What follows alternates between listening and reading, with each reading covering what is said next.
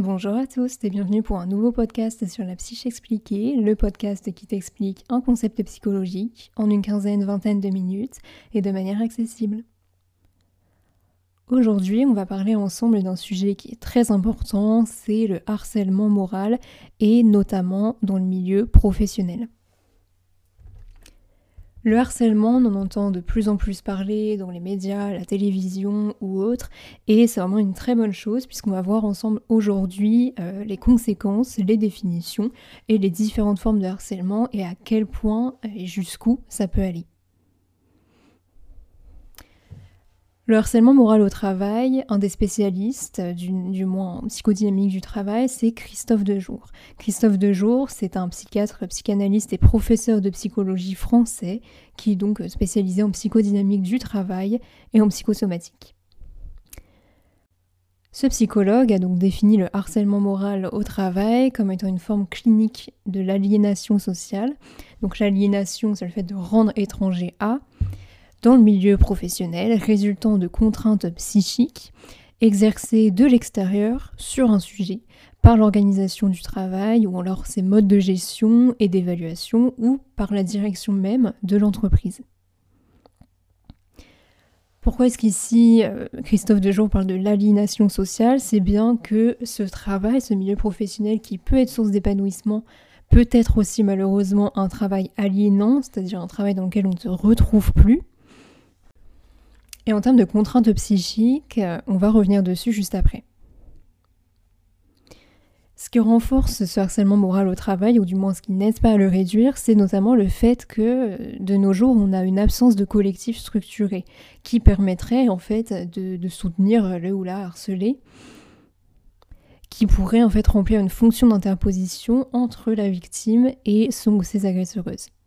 Et pourquoi ce collectif est absent C'est qu'aujourd'hui, le harcèlement peut venir de toutes parts, autant de nos collègues euh, les plus proches que de la direction, donc que de supérieurs euh, hiérarchiques. Ce harcèlement moral au travail, tu t'en doutes, c'est une violence psychologique extrêmement intense qui prend parfois un caractère assez euh, insidieux, c'est-à-dire assez, assez caché, puisque le but de l'entreprise, ce n'est pas de rendre visible ce harcèlement, étant donné que c'est condamné par la loi, et on y reviendra juste après. Ces entreprises ont plutôt fait en sorte de cacher ou alors d'y participer passivement, c'est-à-dire en ne faisant rien tout simplement pour que ça s'arrête.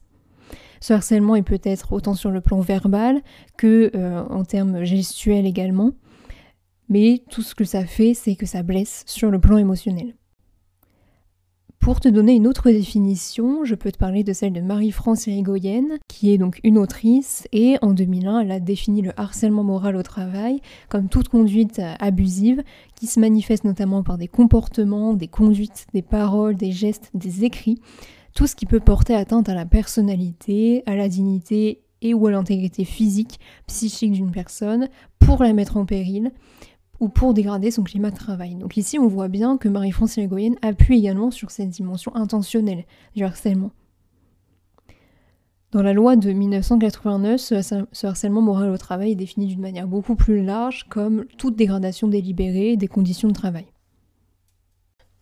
Le harcèlement moral au travail se retrouve encore beaucoup et surtout sous différentes formes. Il y a d'abord celle qu'on appelle le mobbing, et le mobbing, c'est défini comme une pression qui va être exercée par un groupe de travailleurs sur l'un ou l'une de ses membres. Donc cette personne-là serait dite moins productive, qu'elle menacerait en fait cette production, etc. Euh, voilà, ça peut être toute raison qui peut être donnée, mais voilà, ça va être un groupe sur une personne, et ça c'est ce qu'on appelle le mobbing. Ensuite, on a ce qu'on appelle le bullying, donc ce qui est traduit en fait de l'anglais comme harcèlement euh, aujourd'hui, mais plus spécifiquement, en fait, il s'agit d'une pratique de management. Donc là, ici, tu vois encore cette dimension du fait que ça peut venir de n'importe où, et ça consiste à placer euh, la travailleuse d'un service sous une pression constante. Donc ça peut être rapidement l'exemple de, restauration rapide, où justement on va beaucoup mettre la pression aux employés pour que ça aille vite, toujours plus vite, pour euh, que ça fasse toujours plus de clients en clientes. Mais voilà, il ne faut pas confondre en fait le harcèlement euh, d'une manière générale, donc le bullying en anglais, de cette forme de bullying là. C'est-à-dire que euh, ici on peut spécifier le harcèlement. Encore quelque chose d'un peu différent, c'est une sorte de harcèlement qui s'appelle tout simplement le management par le stress et la peur. Donc ça va être un modèle d'entreprise, c'est vraiment l'entreprise qui est, qui est fondée sur cette base-là d'un management où on va exercer un stress et une peur par des menaces en fait sur la personne, sur la victime visée. Et ça a un effet immédiat, c'est qu'évidemment cette personne-là va perdre de l'estime de soi, ça peut aller jusqu'à l'autodévalorisation et toutes les conséquences que l'on verra en détail juste après. Un autre type de harcèlement, c'est la traque, c'est-à-dire que la victime va être placée sous surveillance, tout temps mort va être traqué, on va l'empêcher de faire des pauses, on va la surveiller constamment, donc ce qui crée un stress évidemment intense. Elle n'a pas une seconde d'arrêt possible et tout ça accompagné de reproches, de menaces, de sanctions.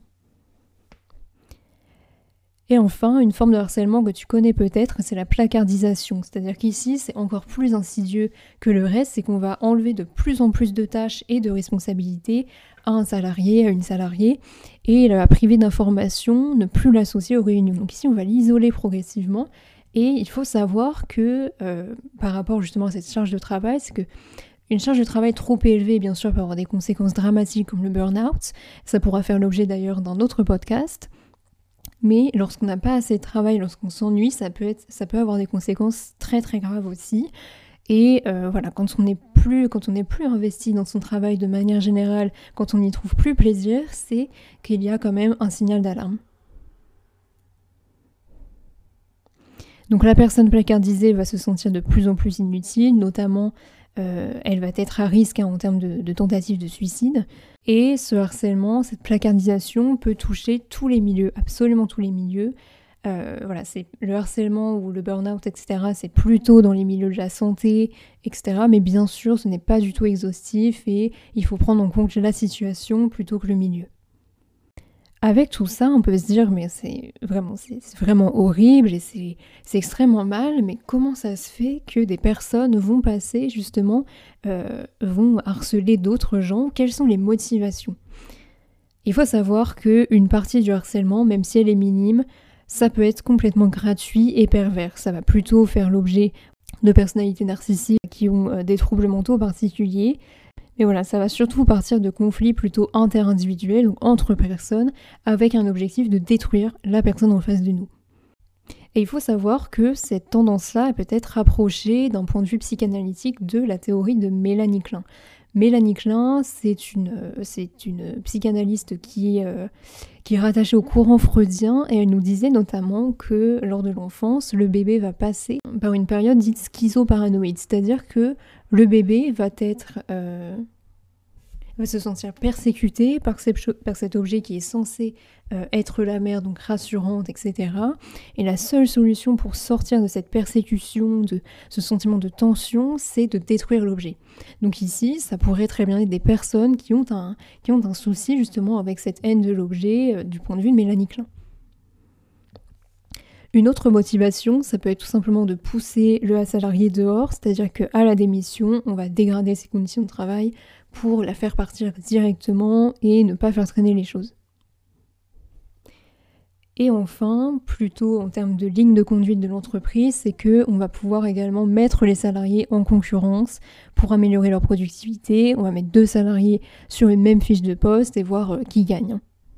Et en général, les personnalités, mais en termes de victimes de harcèlement moral, c'est plutôt Selon Marie-France Irigoyen, des personnes qui expriment leurs opinions, qui ne restent pas dans leur coin et surtout des personnes qui aimaient leur travail, qui s'épanouissaient dedans. Dans plusieurs enquêtes sur le harcèlement moral au travail, on retrouve notamment une surreprésentation des femmes et de plus de 50 ans. Ça peut être ramené à ce côté euh, plafond de verre, c'est-à-dire qu'à un moment, en tant que femme, en tant que personne racisée ou autre, on rencontre des difficultés pour monter en grade puisque la société nous bloque littéralement. Et donc voilà, des femmes de plus de 50 ans, ce sont des personnes qui vont être trop vieilles, donc on va les pousser dehors, on va les placardiser, etc. Donc ce harcèlement moral, finalement, est peut-être la conséquence d'une situation assez conflictuelle entre deux personnes ou plus qui s'est dégradée. Ça peut être encore une fois entre un manager ou son, sa collaboratrice et euh, des salariés. L'idéal, ce serait que le ADRH ait connaissance de cette situation pour pouvoir s'interposer. Mais souvent, ce qui se passe en réalité, c'est que l'entreprise va fermer les yeux. Dans la plupart des cas, bien sûr, je ne cherche pas à faire des généralités, ce n'est pas le but ici. Mais souvent, soit l'entreprise va y participer activement ou alors passivement. Activement, ce serait encore une fois chercher à pousser la personne dehors sans avoir recours à une procédure de licenciement officielle, sans proposer de rupture conventionnelle ou autre. L'organisation du travail général peut aussi être considérée comme quelque chose d'assez important dans la genèse des situations de harcèlement. Donc l'organisation du travail, ça peut être encore une fois donner une surcharge à le salarié et euh, voilà tout donner à cette personne-ci, donc la, victimiser, euh, aller l'humilier en public comme l'environnement de travail. C'est-à-dire que dans euh, travailler dans un open space quand on est une personne harcelée, c'est encore pire puisqu'on sait que tous les jours on va avoir toutes les personnes qui nous harcèlent et ça va être extrêmement dur psychologiquement parlant. Dans le domaine du BTP, donc des bâtiments et travaux publics, la négligence et le non-respect des consignes de sécurité va également être un facteur assez important puisque on va avoir une pression par exemple des supérieurs pour ne pas euh, respecter les consignes de sécurité, pour aller plus vite, etc. Mais euh, si, jamais on se rend compte que la salariée, le salarié ne respecte pas ces consignes ici, euh, voilà, par des supérieurs, eh bien cette personne-ci va être sanctionnée. Donc ça entraîne un conflit psychique assez important. Qu'est-ce qui peut causer maintenant un peu plus spécifiquement le harcèlement D'abord, il y a la pression économique. Dans le travail à la chaîne, dans les restaurants, dans la restauration rapide, ça va être demander des délais de plus en plus courts pour effectuer certaines tâches. La mauvaise communication, c'est-à-dire des relais d'expression qui vont être absents, des, des, ponts de communication qui vont être coupés. Le manque de reconnaissance au travail, qui va complètement attaquer l'estime de soi les entreprises pathologiques, donc, elles sont construites encore une fois autour d'un axe soumission-domination, la plus forte gagne. La déresponsabilisation. Ah oui. On a également la déresponsabilisation, et c'est assez typique des grandes entreprises aujourd'hui, c'est-à-dire que pour pouvoir communiquer avec son sa managereuse, ça va être très compliqué, puisque tout va transiter par des multiples canaux. Et donc, euh, finalement, on va finir par, euh, abandonner l'idée. C'est vraiment ce qu'on appelle l'atomisation du travail. C'est-à-dire tout va être un peu réparti autour sans euh, tout à fait bien communiquer. Et enfin, la soumission des personnes peut être également une cause assez importante de harcèlement au travail. Être témoin, être complice passif, passif du harcèlement moral au travail peut épargner au niveau individuel. Et encore une fois, là c'est une stratégie, c'est-à-dire que on ne va pas se mêler au conflit pour éviter de faire des vagues et pour éviter d'être euh, engagé là-dedans de façon de. Pour terminer ce podcast, je vais te parler de troubles psychiques et donc tout ce qu'engendre le harcèlement. Alors bien sûr, ce n'est pas exhaustif, mais pour te donner un ordre d'idée, déjà, il y a deux types en fait de conséquences psychiques, c'est-à-dire celles lorsqu'il y a encore un espoir que le harcèlement s'arrête, donc lorsque la personne sent qu'il y a encore une solution. Et là, les symptômes vont être les symptômes vont être assez proches de ceux du stress. Donc ça va être des troubles fonctionnels, c'est-à-dire la fatigue, la nervosité, voilà, l'irritabilité, des troubles proches de ceux euh, du sommeil, des migraines, des troubles digestifs, voilà, donc tout ce qui touche finalement au somatique. Et tous ces troubles fonctionnels vont être des tentatives d'adaptation à la situation, donc un peu comme des stratégies de coping. Les stratégies de coping, c'est un concept assez important en psychologie du travail, hein, c'est-à-dire tout ce que l'on va faire pour essayer de s'adapter à la situation, toutes les stratégies que la personne va mettre en œuvre pour essayer de contrôler cette situation comme elle peut. Les personnes victimes vont euh, malheureusement avoir un sentiment d'impuissance, de, fait d'être pris, pris au piège, de par cette dissymétrie finalement et ce pouvoir qui émane de le, de. Évidemment, sentiment d'humiliation et à ce stade cependant, donc lorsqu'il y a encore un espoir, ces personnes-là peuvent récupérer leur état antérieur, si et seulement si elles sont séparées de euh, leur agresseuse. Ou alors si celle-ci s'engage à cesser, s'excuse, etc. Donc si jamais il y a une résolution de la situation, qu'elle soit euh, entre guillemets positive ou négative, Là encore, on peut s'en sortir. Mais lorsque ce harcèlement se poursuit, qu'il n'y a aucune voie, finalement aucune, sortie euh, visible, dans ce cas-là, ça va plutôt être un état dépressif qui va s'installer de plus en plus important. Ça va être donc une humeur triste, un sentiment de dévalorisation, un vide, une perte de l'élan vital. On va désinvestir tout ce qui nous intéressait auparavant, donc autant sur l'aspect privé que sur les loisirs. Ça va avoir beaucoup de conséquences. Ça peut parfois nous éloigner de nos proches qui peuvent en avoir marre ou ne pas comprendre la plainte euh, faite par la victime. Ça engendre également des troubles de la concentration, de l'attention, et ici tu peux voir du coup ça va complètement faire un cercle vicieux, c'est-à-dire ces troubles de la concentration et de l'attention, on peut nous les reprocher au travail et ça peut renforcer le harcèlement. S'y rajoutent des pertes ou des prises de poids, des maladies de peau, des troubles de l'endormissement, etc. Donc finalement, tout ce tableau clinique nous montre que le harcèlement au travail peut avoir des conséquences comme un état de stress post-traumatique. Hein.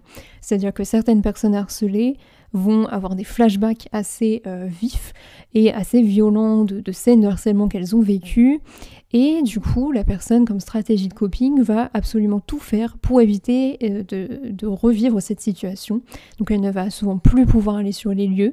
Ou alors, à l'inverse, d'autres essayent de trouver la force de continuer, mais c'est vraiment euh, désastreux puisque ces personnes-ci vont devenir hyper vigilantes et peuvent même parfois euh, tomber dans la psychose, donc dans le délire transitoire, donc présenter en fait des troubles de persécution. Et l'autre grand risque, tu t'en doutes, c'est le risque suicidaire, qu'il soit hors ou dans l'entreprise pour conclure, le harcèlement, c'est encore quelque chose dont on ne parle pas assez, notamment au travail. C'est un réel enjeu des psychologues du travail et des psychologues sociaux, puisqu'on peut faire beaucoup de choses pour l'éviter, notamment la prévention. Je pense que rien que le fait d'entendre les conséquences que ça peut avoir et de revoir, surtout d'accompagner les entreprises sur leur méthode de management ou sur leur méthode organisationnelle, ça peut vraiment avoir des belles conséquences pour essayer de réduire ces taux de suicide au travail, ces taux euh, de violence psychologique.